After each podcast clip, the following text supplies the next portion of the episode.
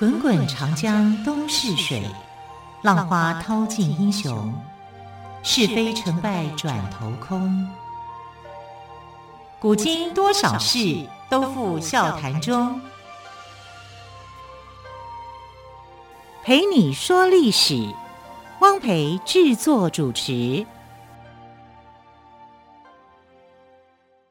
欢迎朋友们再次收听《陪你说历史》节目，我是汪培。同样再次为朋友们邀请到历史专栏作家于远炫老师来到我们的节目当中，跟朋友们分享精彩的历史故事。老师好，主持人好，听众朋友大家好。好，老师，我们昨天谈到了宋朝人哦，很幸福。也有不幸的地方，对哦，好，不管如何呢，在那样子的年代可以吃到冰是一件不容易的事情，还发明了制冰的机器，嗯、我真的觉得太厉害了哦。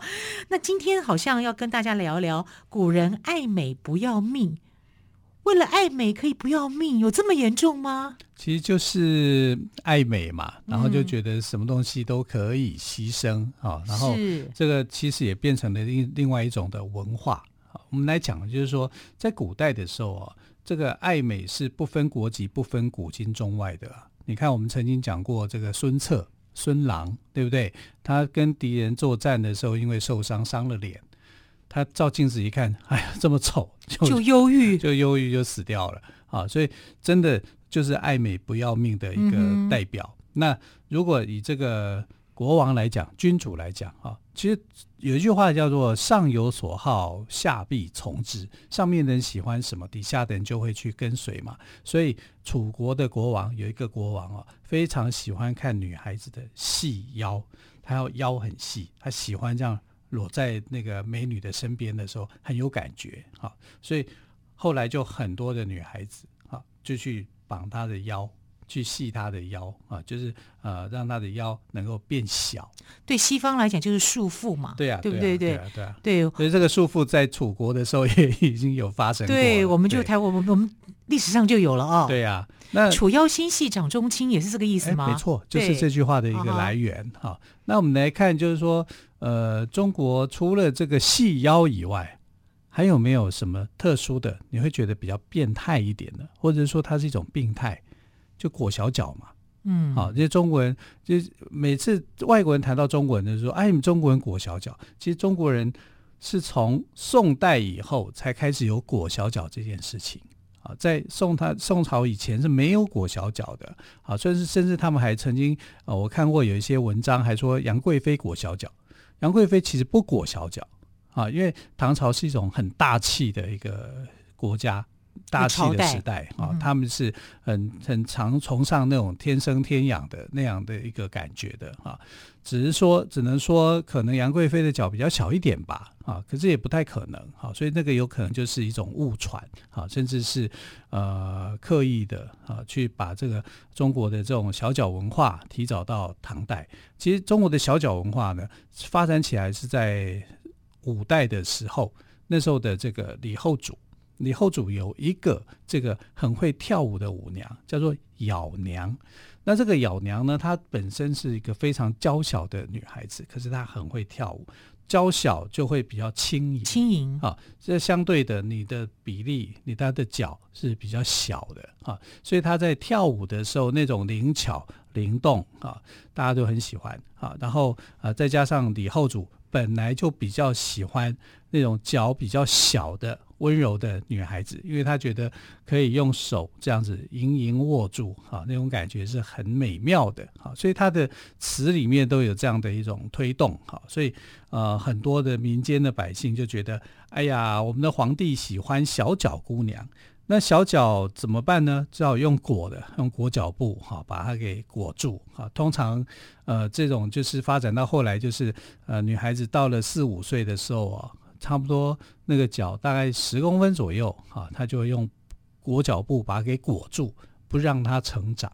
那你这种不让它成长，不让它那种自然发展以后，它就变成一种病态美啊。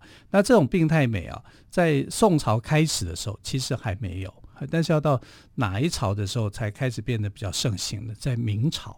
啊，明朝就这个裹小脚的人就越来越多。那到清朝的时候呢，可以讲就是到了极盛了。为什么呢？因为清朝这个是外族啊，他是呃满族嘛，满人哈，满人是不裹小脚的，对啊，他天生是不裹小脚。我看清宫剧他们是穿那个有凳的那种鞋子，对对，对，那那是不能裹那个。裹小脚的话没办法穿啊，这是花瓶底鞋嘛，对，啊，或者是元宝型的鞋子，他们是不裹小脚，他们文化里面没有这个啊，呃，可是呢，为什么这个民间有那么多裹小脚？那汉人，汉人女子啊，就是维持以前的传统就对了，对，而且她还要更发扬哦，为什么你知道吗？因为男孩子都已经改变发型了，叫剃发。啊，就是后面留一个长尾巴，然后前面剃光光这样子，这种发型。然后他们就觉得，你们要求汉族汉汉人男子要剃发，那好歹女孩子的这个裹小脚，你们不可以把我们给废了吧？啊，然后呃，清朝政府是在想说。其实他是要求男孩子哈、嗯，必须要遵守他们的这个法庭上的规定啊，可是没有要求女孩子，因为女孩子不会造反啊，所以好吧，那就随你们自己的自己想要做什么就做什么。所以他并没有强制他要裹小脚或不裹小脚，对，就是随你自己随意就，随你随你意啊。那这个呃汉族的这个想法就是说，你你越我越你我已经头发头发发式已经没有办法改变了。男生已经是这种发型了，那女生你不能不让我让她裹小脚吧？裹小脚就变成一种在这种政治环境之下发展出来的，它是极端。你看，从宋朝开始，哈，有这种所谓的裹小脚，但是我我讲为什么是所谓？因为咬娘她是天生小脚，她并不是他不是去裹小脚，对。但他在表演的时候呢，他会用布缠绕着他的这个脚。你看起来好像他在裹、嗯、啊，就是那种形态是很美，但，但他不是啊。但后来的人就觉得皇帝喜欢裹小脚啊，就这样有这样的裹小脚的一个概念。可是元朝也是外族，整个脚都变形了耶。元朝也是外族，他们也不在乎啊，这个你是小脚还是大脚，反正天天然就好啊。是在明代以后，裹小脚的这个风气才开始展开了啊。清代的时候呢，到达一个最高峰。啊，所以这个老太婆的裹脚布又臭又长啊，就有这样的一个俗谚产生啊。到民国以后才开始啊，就说把裹小脚的这个事事情给废除啊，然后呃让大家能够在小脚里面呢啊找到你原来的脚应该是什么样子啊。其实你裹完小脚以后，如果你再把它给就是让它呃逐渐在长大，那个过程是很痛的。是不太舒服的好，所以这是一种病态的美。然后那个裹小脚的那个鞋子，相对应的鞋子只有三寸嘛，所以三寸金莲就这样来的吗？对，三寸金莲是这样来的。好，但这种三寸金莲在呃这个古代的时候，在清朝的时候，你想想看，清朝的后宫会不会有汉人女子？当然有了，当然有啊。啊，以前是不准有的。啊，就是呃，孝庄皇后哈，皇太后啊，就是康熙的这个祖母是禁止的。大玉儿，对对对，大玉儿是我们民间在说的，是是。但他就不喜欢这个汉人女子入宫啊，因为他觉得汉人女子就是裹小脚，风气不好啊。我就是应该要脚要健康啊，要天足啊，嗯，不喜欢这种，所以他就禁止。那禁止以后呢，可是汉族姑娘本来就很漂亮啊。啊，就有很多很漂亮的汉族姑娘啊，所以这个后来大玉儿过世哈，孝庄皇后过世以后啊，这底下的皇帝啊就不管了，好，我也要这个娶汉族女子啊。但其实本来汉属于汉族女子的哈，在呃在清朝初年的时候，有一些就是说他们已经归顺投降了这个呃满清啊，所以。从后来这个汉人女子后面呢，如果是在称号上面，都会有一个什么什么家什么家，李家氏、刘家氏什么。就是你只要看到有这个“家”这个字，你就可以看到说哦，他的后宫里面有汉人女子。那在过去呢，就有这个传教士啊，就记录了康熙皇帝的这个故事。然后他就说，康熙皇帝很奇怪啊，他对着一群很漂亮的女生在那边嘲笑他们。啊，为什么？因为他们是残障人士，他们跑得不快，可是他们笑容满面啊，然后就把这个记录下来。那记录下来为什么呢？为什么残障人士还笑容满面呢？因为那就是裹小脚的这些汉族的女生。然后康熙皇帝看他们跑步的时候觉得很有趣，就笑了起来。好，那外国人头脑简单啊，搞不清楚那是怎么一回事啊，就把它给记录下来。记录下来以后，就跟他们的法国国王讲说：“哎呀，这个康熙皇帝呢，呃，有这样的一个特别的喜好嘛？对对对，喜欢看残障人士。对，可是裹小脚不算残障残障人士啊，他们只是走路姿势会摇曳这样子。”是啊，但是对中国人想是摇曳生姿啊。对啊，对外国人来讲，他们不理不理不理解，对，他们就觉得这是残障人士，你怎么可以欺负？文化差异啦，对对对，所以这个裹小脚就是一种病态的美，是啊，这是很很特殊的。我曾经看过裹小脚的照片啊，我我觉得很心疼哎。对呀，其实还有一种病态哈，这也不算病态啦，就是你爱美就不要命了，然后就是。呃，中国人就喜欢化妆嘛，六宫粉黛没颜色嘛。对，粉是什么呢？就是脸上铺的啊，铺粉。黛是什么呢？黛，你看前面一个黛，下面一个黑，黑对不对？它就是指炭笔啊，画眉毛用的啊。那粉黛无颜色，就是说，这就是来说这是女生的一个代称嘛。啊，六宫粉黛无颜色。可是这个粉呢，铺的太浓太重的时候啊，其实对身体是不太好的。啊，尤其是古代的人哦，对化学常识比较没有像现代人的认知那么样的清楚，所以他们用铅啊来作为这个化妆的一个工具东西。那铅是有毒的啊，所以洗净铅华以后。哎呀，你就原形毕露，铅、哦这个、的对，就这样来的。对啊，洗尽铅华，可是洗尽铅华以后就原形毕露啊，你脸上可能就坑坑巴巴啊，就因为中毒的关系。所以古代的化妆品呢，呃，也是尽量要少碰的。是好，总之呢，不管是任何朝代，都希望大家爱美也要爱命。对，好，好，我们休息一下之后，我们再继续请韵炫老师来跟我们分享更多精彩的故事。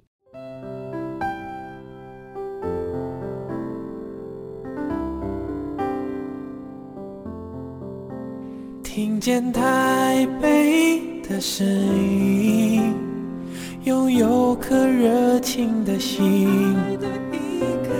有爱与梦想的电台，台北广播 FM 九三点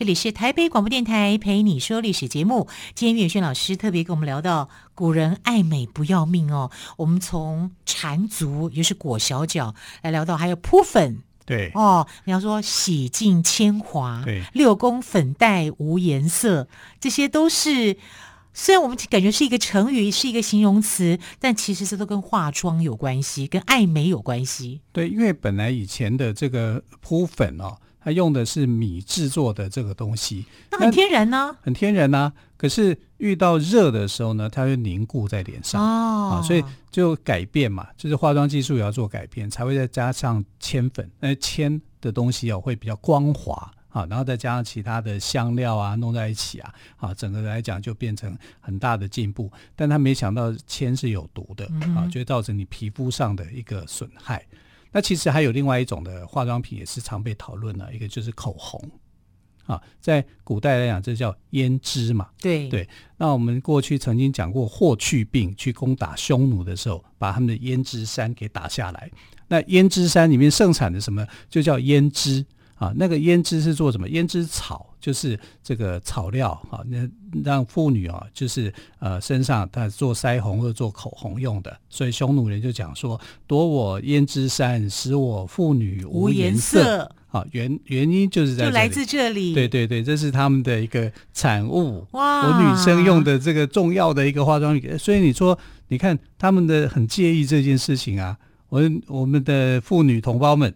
没有化妆品可以用，所以他们是很在意、在乎的，在意这个东西的。可是胭脂这个东西也是做一些转变的哦，因为从呃这个十六世纪，也就大航海时代的时候啊，他这个他们就发现了一种叫做胭脂虫的生物啊，你在胭脂虫里面啊可以提炼出一个使用的色素或者是化妆品。所以你知道，当你在吃口红、吃进口红的时候，很有可能就是你吃进了那个胭脂虫，好恶心。对呀，啊，所以有时候我在想说，那个后来呃，贾宝玉有没有？贾宝玉有一个习惯，就最喜欢吃女生的胭脂啊，就是亲吻嘛，啊，胭脂就吃胭脂啊，啊，那吃胭脂这可能是胭脂虫做的，嗯哼，啊，所以因为他买的是进口的，啊，进口的胭脂，那你进口的胭脂那个时代大航海时代好像是吻合的，所以他有可能会吃到的是胭脂虫的一个作品做成的这个胭脂，还蛮可怕的。对呀，啊，那我们来看就是这个。女孩子哦，就是爱美不爱不要命的这种问题。那其实哦，这个东西方的审美观是不太一样的。以西方的审美观来讲呢，以希腊人的审美观来态度来看呢，他们觉得女孩子的这个美哈是比例上面的美，也就是所谓的黄金比例。啊一比一点六一八啊，就是这样的一个身材的比例啊，应该是最漂亮的啊，也是一种黄金的切割啊，就是你上身跟你的下半身，上身要比较短一点，下半身要比较长一点啊，比较修长啊，这是一个很漂亮的一个比例啊，一比一点六一八。那中国人的比例呢，在脸部上面，它也有一个标准化，所谓三庭五眼。三庭是哪三庭呢？就是我们的发际线到额头，额头到鼻梁，鼻梁到下巴这三个部分，这三个部分要等长。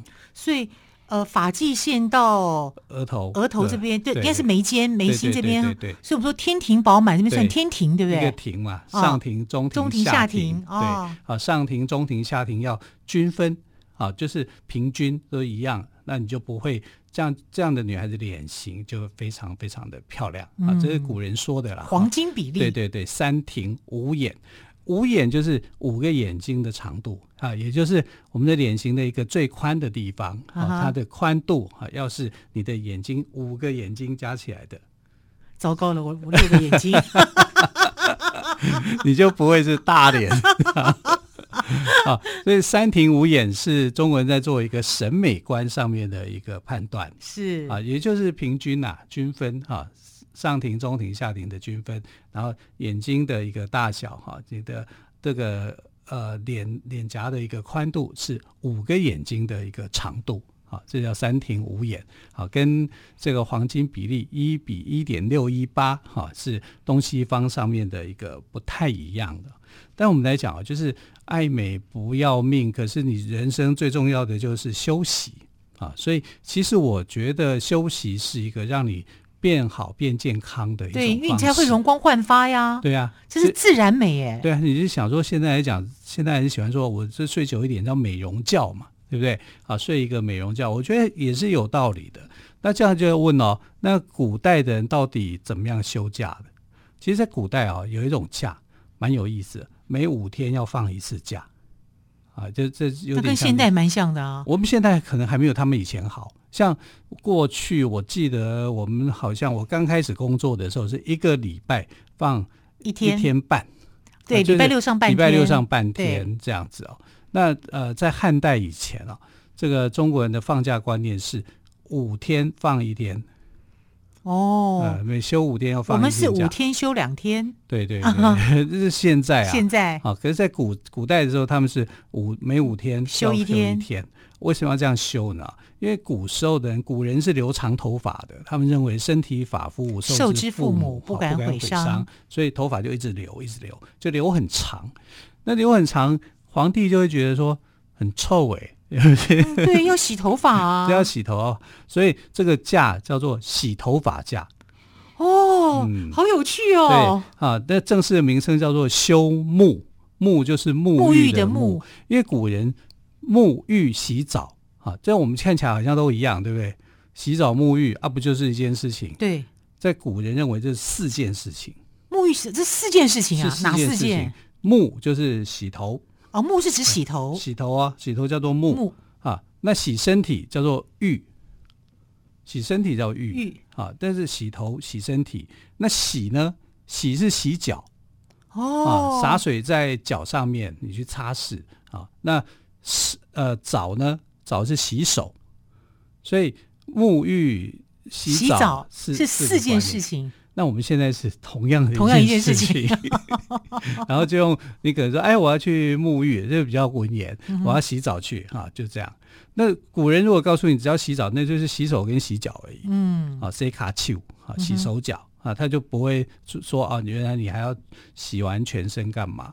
因为在古代要洗澡很很不容易啊。就是有钱人家的话，你还要去砍柴生火啊，对不对？然后要去烧热水，这样，而且好几缸啊，对呀，对呀，啊，一桶水也一桶水没有办法洗那么多，水资源也很珍贵啊。对，那没有钱的人家就直接跳进河里面。对，那冬天就没办法啦 啊。不过到冬天也就不容易发臭就是了。对对对哈，所以呃，古人很好玩啊，五天要放一天假，要让你去洗头、洗澡、沐浴，这叫做休沐。哦，这很好玩的，但是这个假是分两种的，一种就叫做例假日嘛。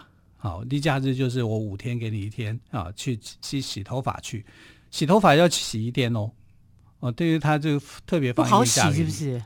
也不好洗啊，长长对对啊，而且没吹风机。对，而且你洗头洗一洗的时候，你要把头发给握住啊，所以这个。周公鸡蛋有没有啊？周朝的时候那个鸡蛋啊，他每次要去听见有贤能的人士的时候，他都要去啊冲出来。他连头洗一半，他就会冲出来去见这个贤人。啊，这个叫做呃周公吐哺，天下归心嘛。是啊，握法哈，他就是在洗头的时候，听见了有贤人要来，头都还没有处理好，就冲出去看他。这在古代的时候哈，认为这是最有礼貌的方式，不是最不礼貌哦，是最有礼貌哈，因为上面的人是长官嘛，啊，长官迫不及待哈要来见这个贤明的人啊，你看我连头都还没有洗好，我就来见你，多好啊！像曹操不是有一次也是这样嘛，他见到这个呃他想要见到的人，好，他是迫不及待，连鞋子都没穿好就去见他，这在古代会认为是一个最有礼貌的行为。啊，就是我不顾我自己身体形象的这种不完美来跟你接见，好、嗯好，这是一种贤明的表示，跟我想的不一样哎、欸。啊、我觉得你要洗干净见到对方才比较有礼貌。那你头的洗到一半不会臭臭的吗？对啊，你会让对方会觉得说，哎，怎么，嗯，怎么一种怪味？嗯，所以现代人跟古代人不一样，我们的想法不同啊，想法不同，对，观念不同。那对以前人来讲，哇，你好重视我，对，洗到一半都还以以以我为主，是，对，来赶快来见我，对啊，我会觉得被礼遇、被重视，哦，跟现在的想法完全不一样，想法是不一样的哈。那汉朝的时候，刚刚讲啊，五天就有一天的洗头假。那到了唐朝的时候。唐朝跟宋朝的时候，我、哦、惨了，就只有说就变长了，就十天才放你一天假啊。那我头发臭了怎么办？因为他们可能有有那种芳香剂之类的啊，哦、这样的啊，就所以唐朝人你知道吗？他们的官员哦，头上面很喜欢戴花。啊，原因可能就觉得自己头可能会臭掉哦，他们很喜欢喜欢头上会戴花，男男生哦，不是女生哦。好，那我们现在所讲这些假都是政府机关的人员，都是官员。好，那民间老百姓不管这一套的哈，但或者是可以比照了。那呃，在这个呃官员的假是这样。那除了我刚刚讲这个叫做例假。好，我放给你五天或者是十天啊。另外一种假就叫做节日假，节日假就是呃，比如说元旦呐、过年呐、啊、过端午啊啊，过什么？他们在节气上面是很重视的。还有过冬至啊啊，这些这些东西。那每个朝代的这个放假的情形是不一样的啊。那宋朝的时候还放一种假。哦，这种就太舒服了。他们从十二月二十号开始就呃，这个要准备过年，哈、哦，他们就不上班了，哦，就封印了。一直到什么时候呢？到正月二十，整整放一个月，假也太长了吧？对呀、啊，要要不放就算了，一放就放二十天。那请问一下，薪水照领吗？照领啊。哇，这也太幸福了吧！对啊，正月二十号这一天呢，传说中是女娲补天的日子啊，所以这一天也称为叫做天穿日。哇，宋朝从腊月的十二月二十一直放假到隔年的正月二十，整整放假一个月。我想对很多上班族来讲哦，觉得会很幸福。好，时间的关系要跟朋友们说再见喽，亲爱的朋友，明天见，拜拜。